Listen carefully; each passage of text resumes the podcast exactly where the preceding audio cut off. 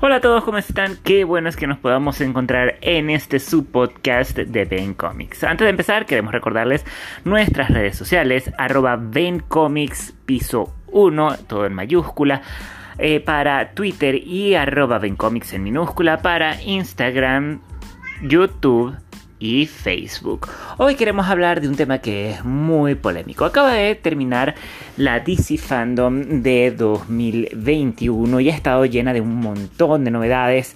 Eh, bueno, vamos a llamarlas novedades porque muchos de los proyectos ya habían sido anunciados hace más de un año en la pasada eh, DC Fandom pero hemos tenido vistazos nuevos, hemos tenido trailers, hemos tenido eh, um, pósters, hemos tenido información variadita y complementaria de lo que va a ser eh, DC tanto en, la pantalla chica como en la pantalla grande.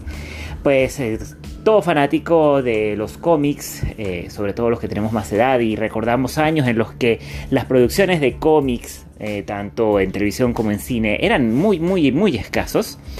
Eh, agradecemos que eh, en esta haber, estar, haber podido vivir en estos años, poder ver así una época llena, llena de personajes con los que en un momento solo soñamos encontrar en las viñetas. Pero claro, todo tiene un lado negativo. ¿Qué pasa con el famoso Snyderverse? Eh, haciendo un poquito de memoria, les explicamos qué es el Snyderverse. Eh, recordemos que las primeras películas del universo unificado de DC, que son eh, Man of Steel, Batman v Superman, fueron dirigidas por el director Zack Snyder. Eh, empezó a dirigir la Liga de la Justicia y por, unos dicen que por problemas con el estudio, otros dicen que debido al suicidio de su hija, eh, tuvo que eh, separarse del proyecto y lo terminó haciendo George Whedon. Pues bueno, los fanáticos querían ver el corte de Zack Snyder ya que pensaban que el de Whedon, recordemos que Whedon es el director de las dos primeras películas de Avengers, distaba mucho de lo que se esperaba de la película la película de Justice League. Um, pues bueno, en, a inicios de este año, en el primer trimestre de este año, llega ese tan ansiado corte de eh, Zack Snyder, de la Liga de la Justicia de Zack Snyder. Eh, siendo un éxito, una película de cuatro horas eh, directo a la plataforma de HBO Max como, como estreno de esta plataforma. Em, pero todo el mundo dice, bueno, eh, eh, esto se logró porque en sí, en gran medida, los fanáticos hicieron suficiente presión para que el proyecto eh, se llevara a cabo. Entonces, bueno, valentonados por este triunfo, pues ahora ya no quieren nada más el Snyder Cut. Ahora también estos fanáticos quieren que se restaure completo el universo a imagen y semejanza de las ideas de Snyder. ¿Es esto posible? Bueno, depende de quién se lo preguntes. Pero si me preguntas a mí, en verdad creo que no. No vamos a ver eh, de nuevo eh, restaurado el universo que tenía en mente Snyder. Primero que todo porque, a ver, em, muchos pueden decir que bueno, si se logró con el, corte de la película de Justice League de Snyder, ¿por qué no se puede con el universo completo? Creo que la película de la Liga de la Justicia de Snyder es un producto de su época. Recordemos que eh, salió en los primeros meses de 2021, veníamos de prácticamente un año eh, de pandemia donde se detuvo el cine, se detuvo todo, prácticamente se detuvo todo, muy pocos proyectos lograron prosperar. Y yo me imagino que DC, ante esta sequía, esta, eh, esta falta de productos, dijeron, bueno, mira, tenemos eh, según Snyder, una gran cantidad de escenas rodadas. Eh, el público lo está pidiendo, ya que no tenemos más nada que ofrecerles, vamos a armar el corte y lo vamos a montar directo a la plataforma, aprovechando el empuje entre los fanáticos. Y desde este punto se podría clasificar o calificar como una victoria para los fanáticos. Pero ¿qué pasa? Analizando bien una película de 4 horas, tal cual y como la plasmó Snyder en, su corte, eh, a nivel de cines no hubiera sido una buena idea. ¿Cuántas películas conocen ustedes que sobrepasen las 3 horas? Ya se consideraba muy larga Avengers Endgame porque llegaba a las 3 horas, sobrepasaba por muy poquito las 3 horas y ya se consideraba una película mm, bastante larga. Eh, y claro, era, la gente la iba a ir a ver a los cines porque, oye, era el cierre de, más de 10 años de, películas. Y bueno, era un evento importante.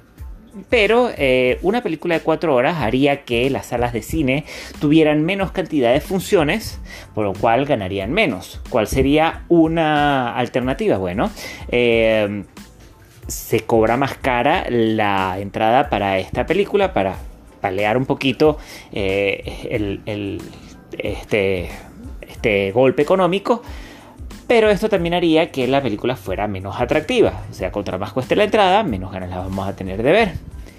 Y eh, cuatro horas, mucha gente no tiene cuatro horas para ver una película. Lamentablemente sentarse es muy buena idea para verla desde una plataforma. Estás en tu casa, te hace, eh, puedes levantarte las veces que quieras, ponerle pausa, ir al baño, prepararte de comer, verla en varias partes pero en una sala de cine eh, es complicado, es bastante complicado. Así que dudo que se pudiera plasmar el Snyder Cut tal cual como lo vimos en HBO Max, mm, dudo que pudiera salir. Y pues principalmente hemos visto que Warner, el estudio encargado y con los derechos fílmicos de los personajes eh, de DC, eh, ha seguido con sus proyectos o sea, dentro, dentro de, la editorial. Vemos y ha tenido en, la mayoría de ellos éxito. Fuera de, eh, fuera de la mano de Snyder tenemos la, la, Mujer Maravilla Patty Jenkins, la primera, eh, que sí, estuvo bajo la supervisión como productor ejecutivo eh, Zack Snyder, eh, pero tenemos otros, otros proyectos, tenemos Aquaman, que estuvo de la mano de James Wan, y fue un, verdadero éxito y una para mí una de las mejores películas por lo menos a nivel visual hechas de cómics hasta el momento.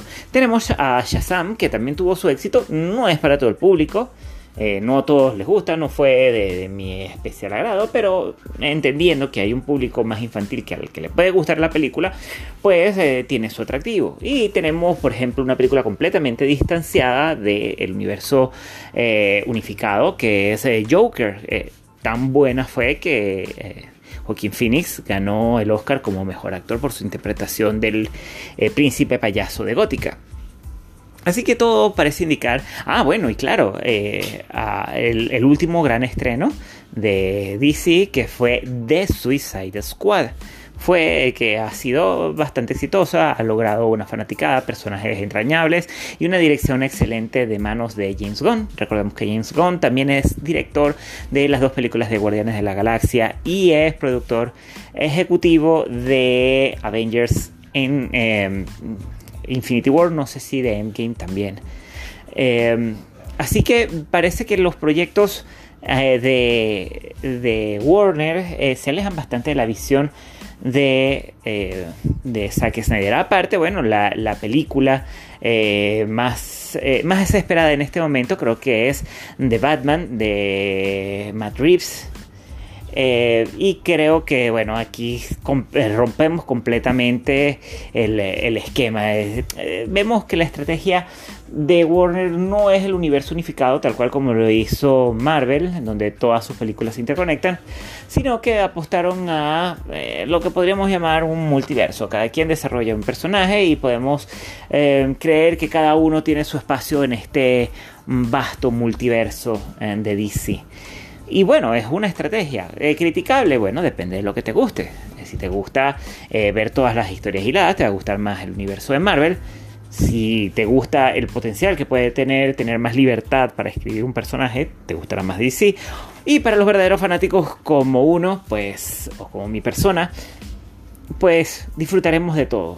Disfrutaremos de todo, ya que, como dije al principio, sabemos lo que es no tener productos de cómics por mucho tiempo, una película cada tres años como máximo, series muy esporádicas y de una calidad muy paupérrima, hacen que pues tengamos esperanza en ver cosas nuevas en el universo de DC. Pues bueno, eh, así que concluyo eh, que en mi particular visión no vamos a ver el universo eh, de Zack Snyder restaurado. Yo sé que mucha gente me va a odiar, va a decir que yo sí soy tal o cual, pero seamos realistas.